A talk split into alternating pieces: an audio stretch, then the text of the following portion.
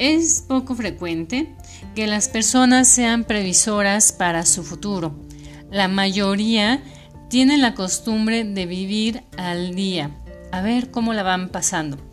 Gastan primero y tratan de ahorrar e invertir lo poco que les queda. Pocas son las personas que primero reservan una cantidad definida y gastan el saldo restante.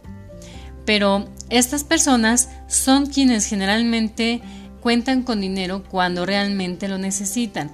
¿No es así? ¿Te ha sucedido que personas cercanas a ti siempre tienen la manera de cómo solventar algún imprevisto? Y no solamente de salud, sino en otras áreas de su vida en torno al dinero. Bien, si tuvieras una meta económica, probablemente haya una cantidad que podrías ahorrar periódicamente. Tal vez si trataras de ahorrar 10 mil pesos al mes, podría ser muy difícil o hasta imposible para ti. Pero, ¿podrías ahorrar 5 mil pesos al mes? ¿Qué cantidad mensual podrías ahorrar con facilidad y gozo? ¿Con tranquilidad?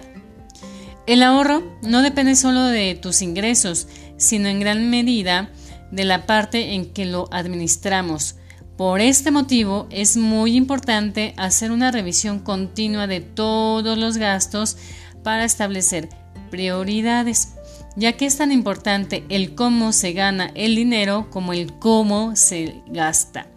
Actualmente, solo el 14% de la población tiene algún tipo de ahorro o inversión formal. ¿Tú la tienes? o te gustaría tenerla? Y si ya cuentas con ella, ¿cuándo fue la última vez que tuviste una revisión? Vivimos en una sociedad en donde predominan los gastos, una sociedad de consumismo. Por eso resulta tan importante que comencemos a ahorrar lo antes posible. Hoy es el mejor momento, ya que mientras más joven empieces a generar tu ahorro, mayor beneficio tendrás a lo largo de tu vida. Revisemos el siguiente ejemplo. Daniela y Alberto ahorran 50 mil pesos al año o vamos a suponer que ahorren 100 mil pesos al año. Para sus metas personales, para garantizar una pensión o para garantizar viajar durante un año o simplemente hacer crecer su negocio o renunciar en su trabajo y tener algo mejor para ellos. Daniela comienza a ahorrar a los 36 años y solo ahorra durante 10 años. Alberto comienza a los 46 y ahorra durante 20 años.